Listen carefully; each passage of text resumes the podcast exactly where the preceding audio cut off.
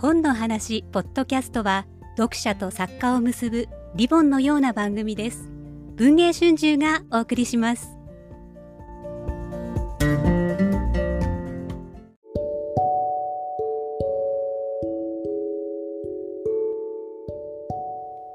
えー文藝春秋翻訳出版部がお送りする翻訳の部屋、えー今回は、世界的ベストセラーイーロン・マスクの読みどころについて、えー担当編集者の絹川さんがご紹介する特別編の第8回となります。えー聞き手は翻訳出版部の長島でございます。よろしくお願いしますよ。ろしくお願いします。ということで、あの、まあ、前回に引き続き、いわゆるその、なんだ、世界現代最高の評伝作家アイザクソ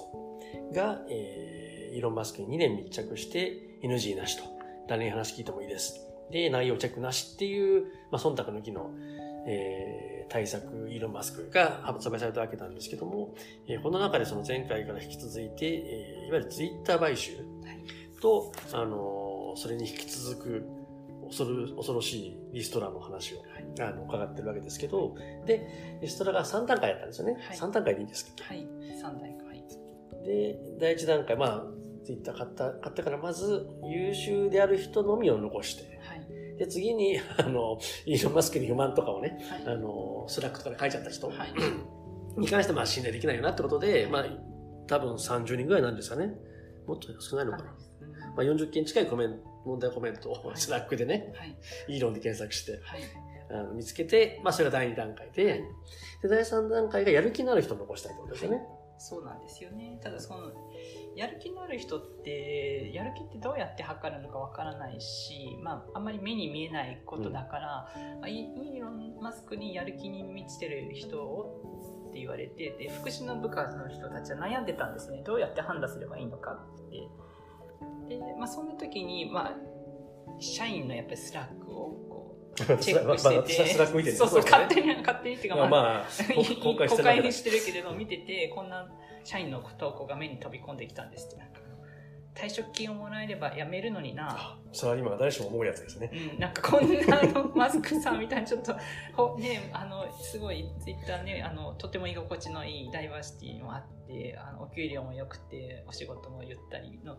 楽しいね施設もすごい充実してる素敵な会社だったのに いきなりマスクさんが来てリストラ始めてなんか働き働けみたいな感じでまあこうつぶやくのまあ、退職してもらえばやめるのいいなと思う人は多分、僕だけじゃなくていると思うんですけど。そんなやっぱ投稿してる人がいてそれを見てあそうかとかそうか残るかどうか自分であの決めてもらえばいいんだって気づいてでなんだの福祉の部下の人がマスクに「どうですか?」って言ったらマスクさんが「いいよ」って言ったのででそれでまたこれも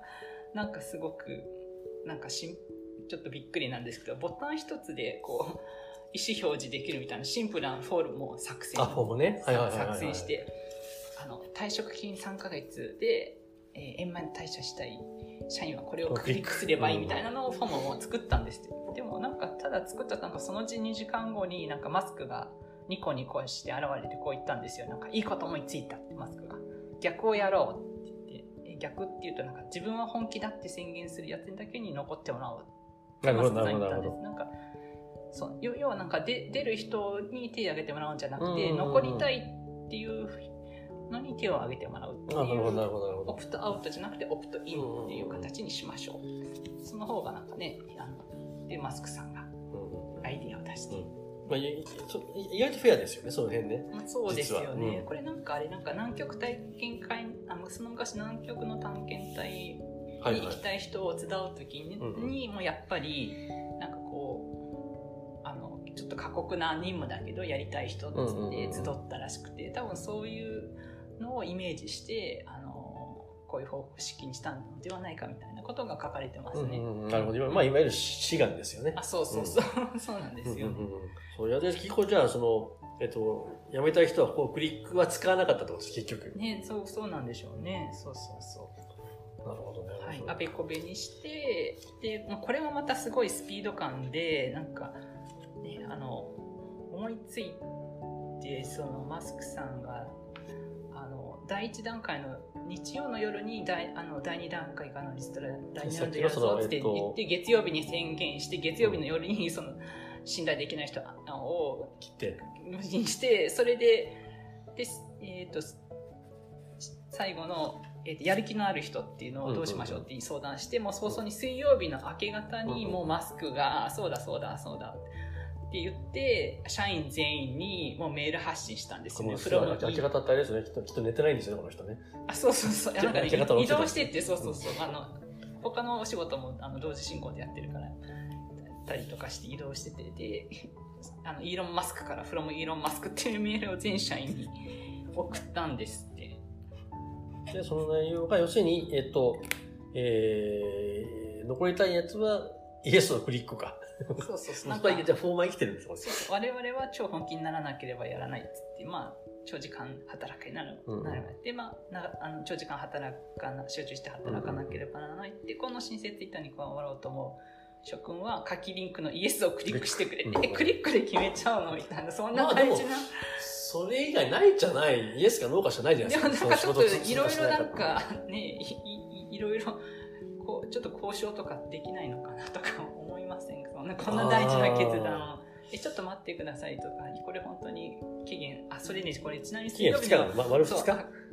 水曜日の明け方にあ送2っ満てか、しら水なで木曜日のあ、そうかそうか。夕方まで。終了時間終了時間までね。5時、午後まあ5時で。そうね、まあ、2日。まあ、一晩あればね。あごめんなさい。2日ぐらいですね。そうそうそう。まあ、まあでも結局イエスかノーしかないので、答えは。そうそう。で、うんクリックしなかった人には、給与3ヶ月分の退職金を支給します。だから最初のあれと同じ条件ですね。そうそまう。でもなんか意外意外とフェアだなとちょっと思いましたよ。でもちょっとこれ、あの、期限短すぎませんだって、これ、もしなんかメールとか見てなかった人とかどうなるんだろう。でもさまあさすがにイーロン・マスクのメールで分岐点と分岐点ってタイトルなんですけど、そんなん来たら見るでしょ、やっぱり。えでもちょっとなんか家庭の事情でその日は休みでどうしても見られなかったとか？それもついてなかったでしょうね、そういう人はね。ん？それはついてなかったでしょうね。あー、結こ構。れね、丸一日だったらきついけど、一応夜挟んでくれれば、一応理論上家族と相談できるじゃないですか。例えばね、うんあの、やめようと思うんだけうんどとか。なので、あの、まあ、ギリギリ許容かなっていう、僕はね。いや、もう自分でやんないですけど、こんなことやんないけど、あの、もっと無茶なことをやるかなと思ってたところの人。そういう意味で、まあ、意外と大丈夫だったなとでもなんか実際そのマスクの福祉の部下の人もさすがにちょっとけ結果が心配でまあ水曜日の夜ずーっと起きて結果を見てたんですって あそうか、もう来てる人いるわけだね、そのイエスがね。でもうすでにまあ買収当時からしてはもう半分ぐらいもうはいはいはい、すでにね。減っちゃって今その3600円ぐらいの社員に全社にマスクがさっきのメールを送って、まあ、何がイエスと答えるのかなってすごい不安に思ってたんですってで、まあ、不安に思ってた割にはなんか部下2人は賭けをしたとか書いてあってみたいな。でなんかまあ部下の人の予想は3600人のうちに、えー、と残るイエスっていううんうんしたのが2000人2150人ってね、予想してでマスクもなんかその賭けに乗ってきたらしくて、うん。マスクは、ね、ママスクもマスクもいたいたのね、夜中に。同じ会社の中にね。マスクもは1800人ってちょっと少なめだったんですよ、ね。ちょっと50、3600人だから、えーと、半分マスク半分だ半分残るって終わったん本気の人は。うんで、果たしてその結果は、2492人が残りました。うん、69%ね。そ意外と残った。う。まあでも意外と残、っ3割やめちゃったとだよた。ね。うん。で、まあ、とりあえず、そうね、イエスって、まあ、答えまあそうね。るかもね、うん確かにこんないきなり言われたら、どうなんでしょう。うん。うん。ただね、まあよまあ、マスクたちの予想よりも大きいね、いっぱいこう超本気になる人ったら入ってなんか、うんうんイエスの人が多かったから、うんうんマスクはたちはなんかおっかいりのレッドブルで乾杯したって書いてあります、ね。めちゃめちゃナナードっぽい感じ、ギークとかナードいうか。当ですねあ。の、レッドブル大好き。だって多分きっと、マスクとか、あの、徹夜ガンガンしてるんで、レッドブルガンガン飲んでるわけでしょ、きっとあ、そうそう、レッドブルが大好きで、だからなんかこれ、この時はわーって言ってレッドブルで乾杯とかしてるけど、実はちょっとマスクにもツイッター絡みの弱点があって、うんうん結構マスク働いて夜中疲れてくると、レッドブルがちょっとバー何うんうんうん。缶いっぱい飲んじゃう時があって、そういう時に夜中ついうっかりツイッターで、ちょっと変なツイートしちゃってあ炎上するパターンが実は多いみたいなことが別のところにも書かれてましたね。うん、そうそうそうそう。もうあのやっぱり夜夜中のね、メールとかツイッターとかよくないよくないんですよね。結構なんかそのマスクさんがのツイートでよく炎上してるの見かけると思うんですけど、それもしかしたら夜中疲れてレッドブル飲みすぎてなんか、ちょっとハイになっちゃって会社止まっててね。そうそう。その時のツイートかもしれませんよって感じですね。だ結局でも、まあ一種、なんだろうな、その、いわゆる21世紀っぽい、あの、あるいはジェネレーション Z っぽい、えー、企業じゃなくしますよっていう宣言なんですよ、このメールはいわば。あそうですね。超、要は超、超本気で。ただまあ、集中せよこうの言葉を言っていたマスクは、ちょっとウォークみたいな感じ。はいはいはいはいはいあいわゆる意識高い系ですよね。そうそうそうそう、そうですね。まあ、すごい、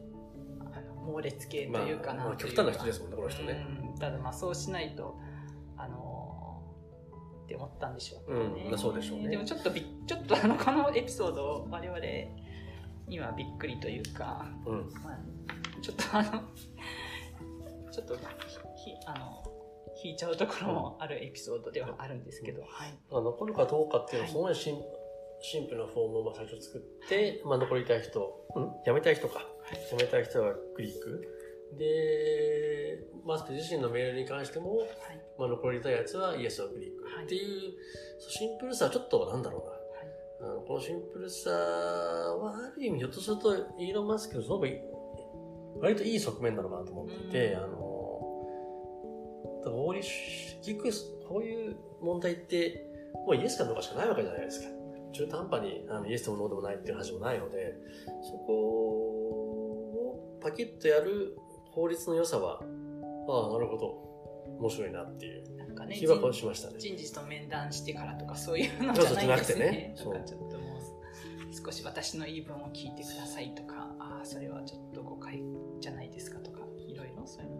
微妙に改善とかするんであれば多分そういうのふわっとした意見も、あのフィードバックとしては有効なんでしょうけどお前の人生どっちにするんだっていう決断になってくると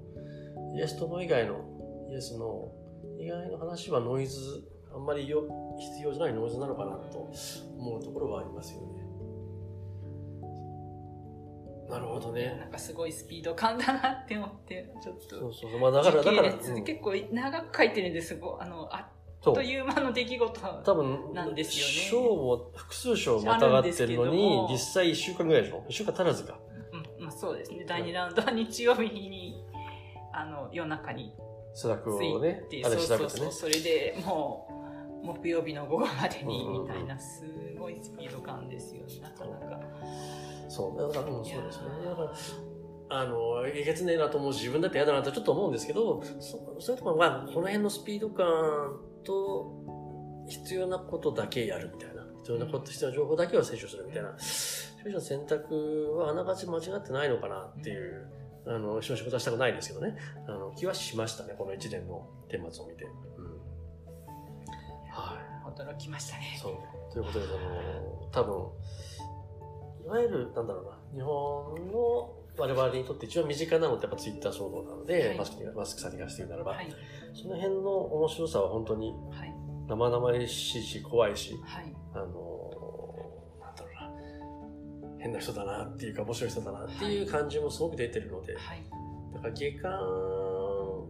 前どなたか下巻をね、先に読んでもありなんじゃないのみたいな方いらっしゃいましたけど、ねそう、それはあの、あんまり上下っていう、なんだろうな、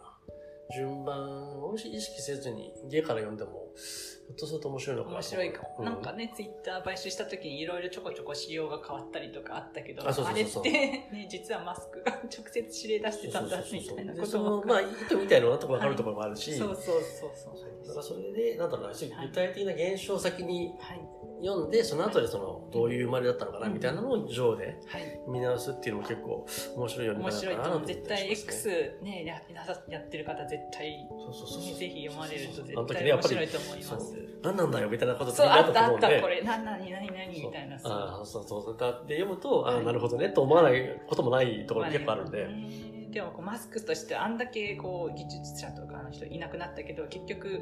ね、いろいろあのワールドカップとかクリスマスとかも、まあ、そのね大した事故なく乗り切っちゃったみたいな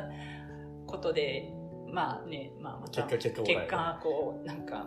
うん、オーライじゃったじゃないみたいな、ちょっとまたね伝説みたいな感じになってしまううんうんうんうんってこともありますからね。わかりました。ありがとうございます。じゃあ、えっと、今回第8回ということで、はい。えー、ツイッターでの恐怖のリストラについて。恐お話伺いましたけど、また、また、